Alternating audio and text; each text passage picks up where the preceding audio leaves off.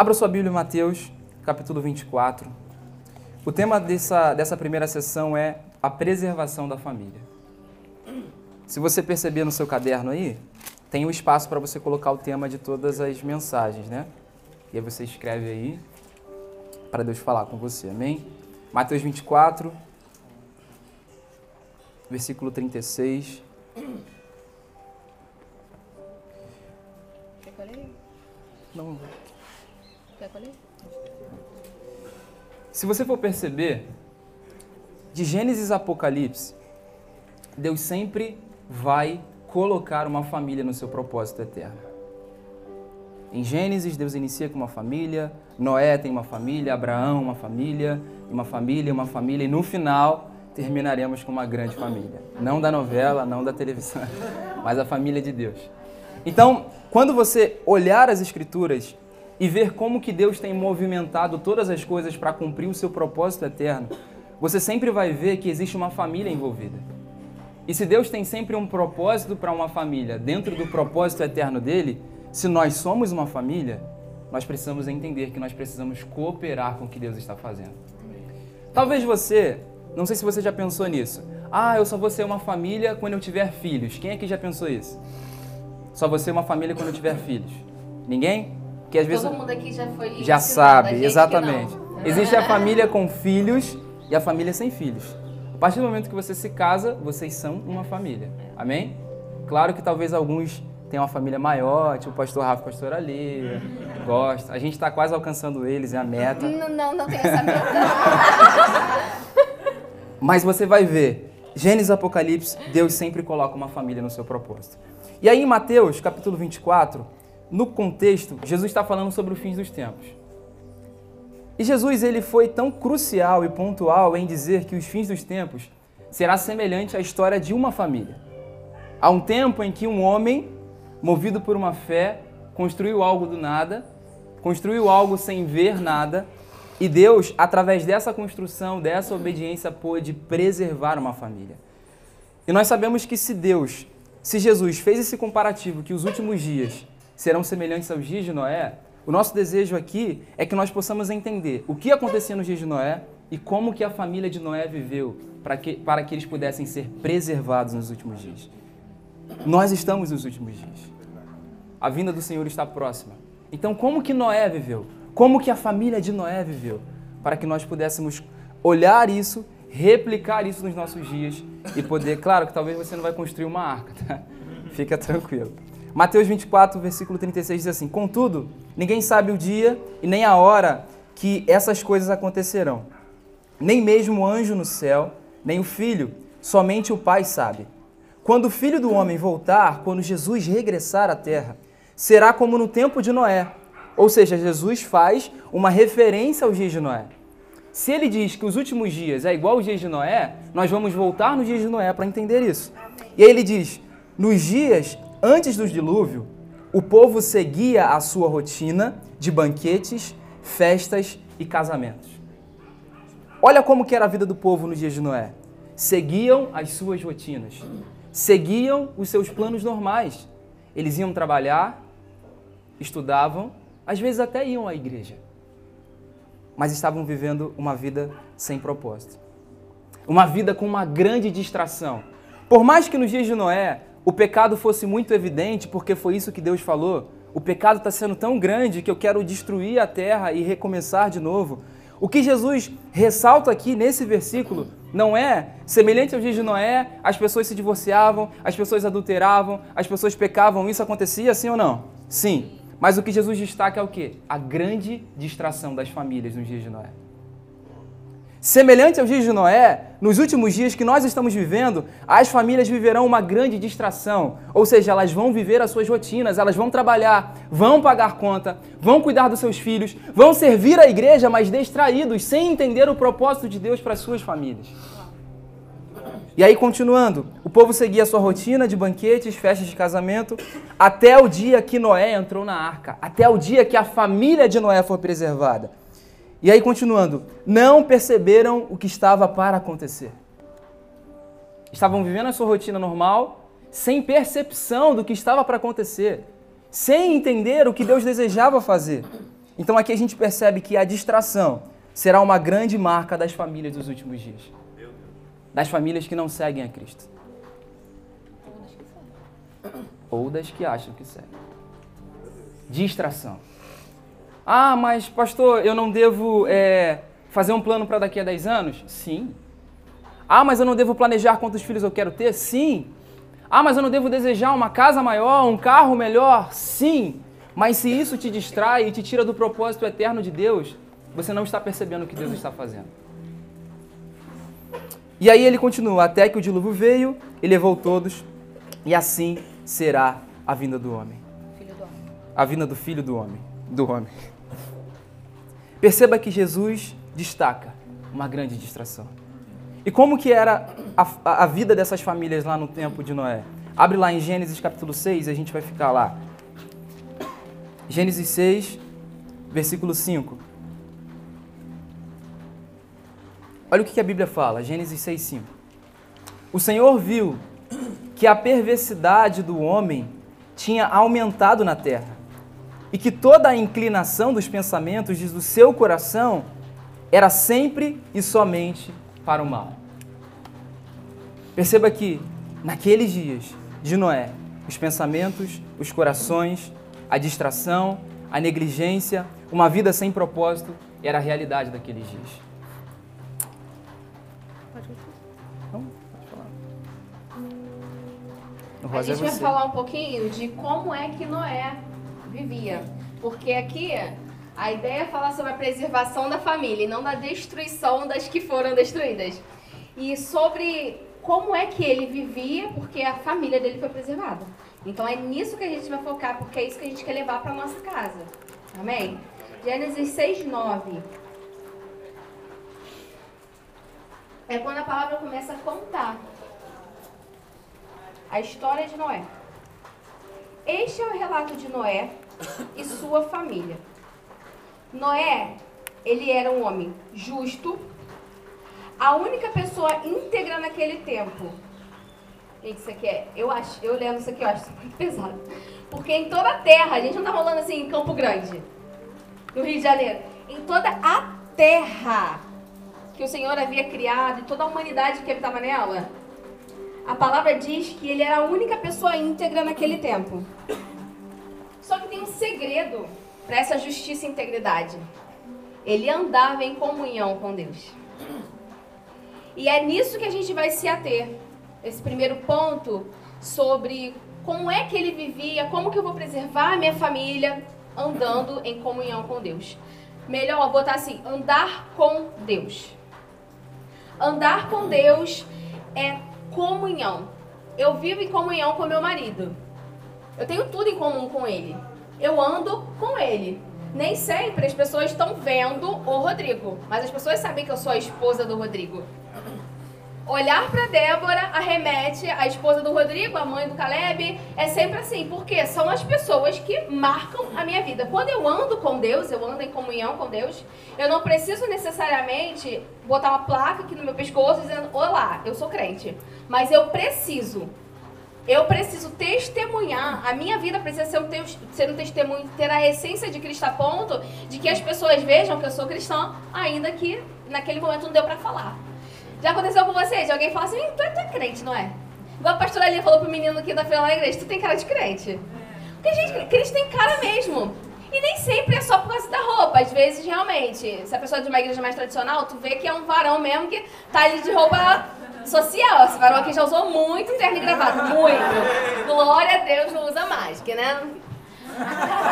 Não ficava tão bonito. É, sinceridade. Ele sabe disso, gente. Enfim, mas dá pra saber que a pessoa é. Mas é independente da roupa, talvez você esteja no trabalho. Talvez você esteja com uniforme de trabalho, você não vai poder estar com a roupa que você usa no culto, mas a sua essência, a sua fala, a sua conduta, o seu caráter vai fazer com que as pessoas vejam. Eu, eu, pelo menos eu acho que ela é crente, ela vai perguntar. Ou então, falou alguma coisa, pô, essas coisas perdem não. Isso aí já é um testemunho. Isso é andar com Deus. E nós estamos falando, tudo bem, mas nós estamos falando de família, mas ninguém aqui fica 24 horas dentro de casa. Então, a preservação da família é dentro de casa, mas é do caráter individual de cada um, porque a palavra fala que Noé era justo, ele era a pessoa mais íntegra, a única íntegra, e andava em comunhão com Deus. Então, o primeiro ponto, então, para preservação da família é andar com Deus. E o segundo ponto é conhecer os planos de Deus. Isso trata-se de discernimento. Se você for ler aí, abre aí, já está aberto, né? Vamos para o versículo 13 de Gênesis 6.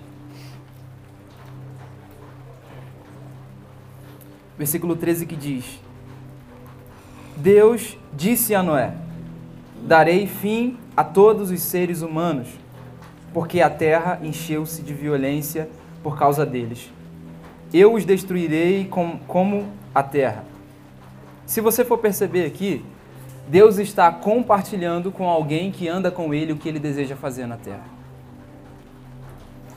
Então, se primeiro, para termos a nossa família preservada nos últimos dias, precisamos ter uma família que anda com Deus, nós precisamos também fazer, ter uma família que conhece, ou melhor, que se importa com o que Deus quer fazer.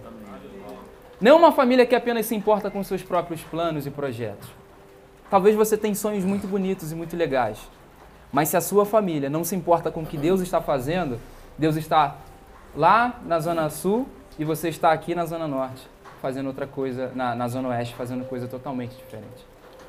Então, além de termos uma família e construirmos uma família que anda com Deus, precisamos construir uma família que deseja conhecer o que Deus quer fazer, o que Deus está fazendo. E o meu encorajamento para você é de fato dizer: Deus, o que, que o Senhor está fazendo na terra?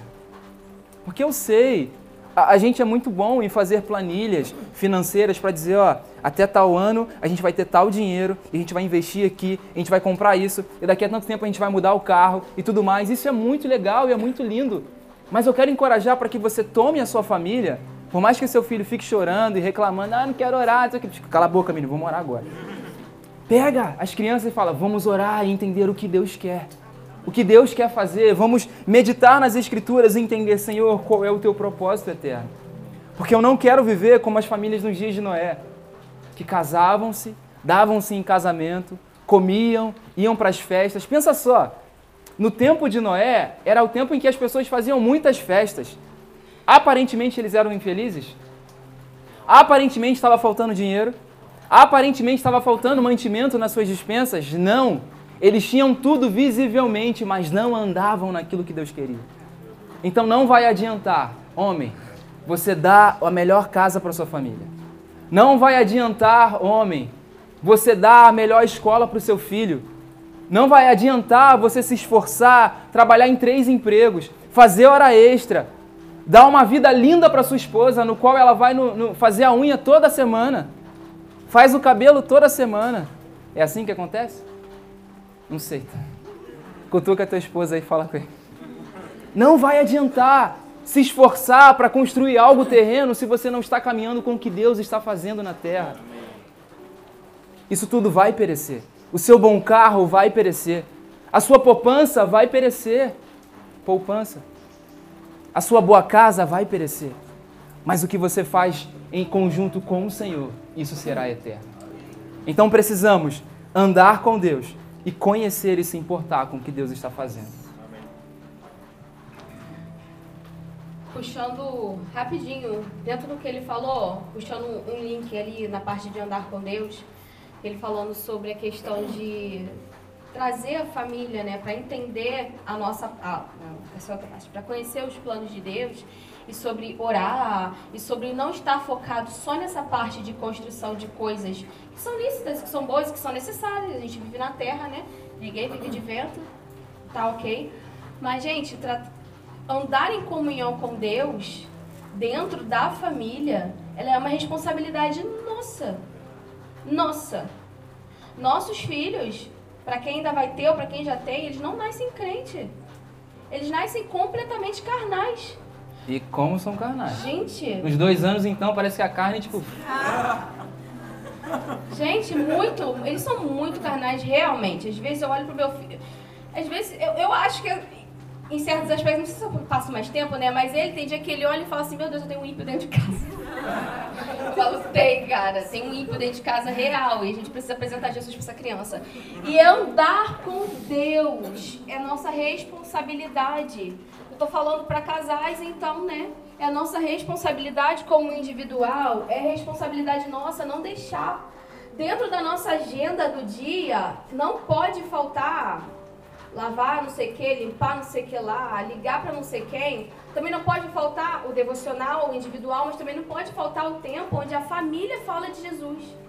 Nem que seja ali enquanto vocês comem, compartilhar algo, orar juntos. Isso vai trazer comunhão para dentro de casa. Porque nos últimos dias, olha, que, olha que a palavra fala, gente. Até que Noé entrou na arca. É dentro de casa mesmo. Então, se, imagina, construiu tudo, construiu tudo, construiu. Tá tudo top. Aí entra na arca, não tem uma comunhão. Ele não sabe nem o que fazer durante os 40 dias que fica chovendo. Sabe? Então, para conhecer os planos de Deus, eu não vou conseguir conhecer os planos de Deus e poder fazer parte dele, que é o que eu vou falar agora, o próximo ponto, que é o terceiro, se a minha casa não tiver comunhão com ele. Como que eu vou saber o que, que o pastor Gessé gosta, gostaria que fosse feito dentro de U-Groups? Mas eu não falo com ele, eu não sei. Eu vou lá e só executo uma coisa na minha cabeça? Sabe? Então, para eu conhecer esses planos, eu tenho que andar, eu tenho que ter uma vivência. E aí entra no ponto 3, que é conhecer a nossa parte no plano de Deus. Eu ando com Deus, eu conheço esses planos e agora eu tenho que conhecer a minha parte, porque não adianta. Não, eu sei tudo que Deus quer fazer, mas eu estou muito interessada em continuar fazendo os meus planos. A partir do momento que eu busco conhecer quais são os planos de Deus e Ele me revela os planos dele, agora eu tenho uma responsabilidade. O que que eu tenho? Qual é a minha parte nisso? Qual é a parte que me cabe nesses planos? Deus ele quer restaurar as famílias. E qual é a minha parte nisso? Começa pela minha, mas vai ficar só na minha? O que, que eu vou falar? O que, que eu vou fazer? E quando a gente fala sobre esse terceiro ponto, que é, até se você for ler em Gênesis 3, 6, versículo 14, que Deus fala assim: ah, Você, porém, fará uma arca. Calma aí que vou aqui. Fará uma arca de madeira uh, de crispit, crispriste, dividia. Se preste, se preste. Se preste Divide-a em compartimentos e revistas é, de, de piche. Piche é o que faz asfalto? por dentro e por fora. Deus já tinha, já tinha asfalto na época de Jesus. piche. Não é? Ai, Rodrigo. Então você percebe que Deus ele é detalhista no que nós precisamos fazer. Ele não fala para Noé assim, Noé, eu quero destruir a terra e beleza, você fica aí com a sua família. Não, Noé, constrói uma arca e essa arca deve ser X, Y e Z, do tamanho tal, da cor tal. É isso que Deus quer para nós. Nós precisamos nos importar com o plano de Deus ao ponto de falar, Deus, o que, que o Senhor quer para minha família? Não o que o Senhor quer para a família do pastor Gessé, para o Natan e para a Bia. Não, é o que o Senhor quer para minha família. Talvez a minha família vai se movimentar de forma diferente. Talvez a minha família, isso é algo muito comum entre a gente, porque o nosso filho não vê alguns tipos de desenhos. E os filhos de outros irmãos que são crentes para Dedéu, vêm. Amém. Tá tudo bem. A minha família. O que, que o Senhor quer para minha família? Qual é o nosso papel nesse propósito eterno do Senhor? Nós precisamos entender isso. E a partir do momento que você começar a buscar isso, Deus vai ser detalhista e vai falar para você. Quero que você more aqui Quero que você saia de um emprego porque você está muito focado no seu trabalho. Eu quero que você talvez dê isso aqui para a pessoa tal porque ela vai se sentir amada por mim. O que, que a minha família precisa fazer? Ah, mas eu tenho tanta pouca coisa. Ah, mas eu tenho pouco tempo. Mas Deus, o que, que o Senhor quer fazer? Porque Deus nunca vai te pedir algo que você não possa dar. E quando você procura conhecer a sua parte nos planos de Deus, isso livra a sua família de ser uma família egoísta que só pensa no seu bem, na sua felicidade, porque a sua família está postando fotos e vivendo dias maravilhosos, mas talvez a família do irmão ao lado está à beira do divórcio e você não consegue cooperar com isso. Conhecer a tua parte, a parte da família de vocês, a parte da nossa família nos planos de Deus, nos livra do egoísmo, nos livra da individualidade. Então você vai começar a abrir a sua casa para receber pessoas. Porque talvez. E o Groups. Porque talvez a tua parte nos planos de Deus é simplesmente marcar almoços com pessoas. Irmãozinho, vem cá, vamos lá em casa almoçar. Ah, mas eu vou fazer o quê? Eu vou orar por ele? Não. Você vai permitir ele ser abençoado pela comunhão. Então, não entender a sua parte nos planos de Deus leva você para uma vida individualista. É o seu carro, é a sua casa, é a sua família, é a sua comida. É seu, é seu, é seu. Mas quando você começa a perguntar para Deus, Deus, qual é o plano? O que, que a minha família precisa fazer? Se prepara, que você vai começar a dar coisas que você mais ama. Você vai começar a abrir a sua casa para receber pessoas. Você vai começar a olhar para outros casais, não apenas para poder sair no fim do culto, mas para ter comunhão, para ajudá-los a ser um casal mais parecido com Cristo. Ah, mas eu não sou um pastor, mas você é crente? Você pode cooperar com outro irmão. Às vezes você tem conhecimento de que um outro casal está passando dificuldade. Você, ah, vou falar com o pastor, pastor, fala com, conversa com o Rodrigo com a Débora, tadinho, Caleb tá dando trabalho para eles. Pastor Rodrigo perde a paciência, mas depois pede desculpa e pede perdão. Conversa com eles. Não, você pode chegar e falar. Rodrigão, agora não, tô, não é pastor não, é Rodrigão, amigão. Eu vi que você tratou o seu filho mal. Tenha mais paciência com ele, tadinho. Ele vai se converter um dia, calma. calma. Qual é a sua parte nos planos de Deus? E o quarto ponto para a gente concluir, ah, esse ponto aqui ele é um pouco tanto que. Porque não tem nenhum versículo. Mas vocês vão entender. É bíblico. É bíblico. vamos, vamos, vamos construir um pensamento lógico aqui. Para o tamanho da arca que Noé construiu, para tudo que ele fez, foi em uma semana? Não. Em um dia? Não sabemos. Alguns estudiosos da internet, eles dizem que a arca foi construída no período entre 40 e 100 anos. É verdade ou não? Eu não sei.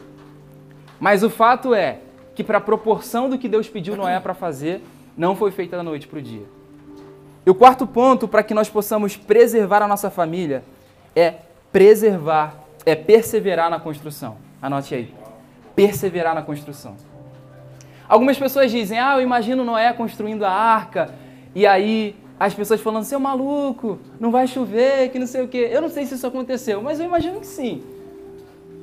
Eu imagino que Noé foi tipo zoado, foi tipo, ó o doidão aí e tal. O doidão, cheio de animal aí e tudo mais. Até porque o que ele estava fazendo era algo visível. Isso. Né? Uma coisa é você tá ali dentro da sua casa com a sua família orando e fazendo outra coisa. Outra coisa é o quando o Senhor te pede para fazer uma coisa que a sociedade vai ver. Hum. Você vai estar se expondo. Noé, ele ficou exposto. Sabe-se lá quantos anos, mas ele ficou exposto por muito tempo construindo algo num tempo que nem chovia. Então, assim, o Senhor pediu uma coisa muito doida. E se a palavra fala que eles viviam em festas e banquetes, entende-se que eles viviam bebendo, então devia ter muita zombaria naquele tempo também, é. né? Nossa, foi bom isso. Perseverar na construção. Eu imagino que enquanto Noé estava trabalhando naquilo que Deus queria fazer, o povo estava fazendo festa. Não é que Noé não se alegrava, porque também ele bebeu uma vez aí, até passou dos limites. Ele tinha os momentos de alegria. Mas Noé trabalhou na construção daquilo que Deus queria. E o quarto ponto, o que a gente quer trazer para vocês, é que vocês precisam perseverar nesse período de construção. Perseverar. Uma família que tem uma cultura de oração não é da noite pro dia. Porque às vezes um tá com sono, às vezes o outro não quer orar, às vezes a criança. Lá em casa é assim. Vamos fazer devocional? Ai, Caleb senta. Meu filho, ele deve estar tá, tá queimando, bichinho. Tem dia que é perfeito. Ele canta música, ele, ele pega a Bíblia gente. dele, ele ora pela gente, tudo mais. Mas tem dia que a gente senta para fazer o, o, negócio lá, o devocional, aí ele começa, dá, dá pão, dá pão. Eu falo, filho, calma. A gente tem que orar primeiro. Vo... Gente, eu já senti vontade de não fazer mais, porque às vezes é estressante, às vezes é um caos. Tá Ele não está entendendo. Ele nem sabe de nada. Eu leio o negócio, é muito engraçado. Eu tô assim, filho, então, ó, Noé foi um homem de Deus, amém? Ele tá lá comendo pão, tipo, não vai. Mas nós precisamos perseverar na construção. Eu quero que o meu filho acorde pela manhã e diga com a Bíblia, pai, e aí, o que, que a gente vai ler hoje? Mas eu preciso perseverar. Uma família que tem uma cultura de oração, uma cultura devocional, não se cria da noite para o dia. Uma família que sabe perdoar não é de uma noite para o dia. Talvez você passou momentos difíceis no seu casamento. Talvez você experimentou traição, talvez você experimentou muitas coisas ruins, mas você precisa perseverar em perdoar. Porque você não vai conseguir construir uma família que agrada a Deus da noite para o dia. Ah, perdoei, tá tudo bem, vamos lá, vamos viver. Não. É uma construção.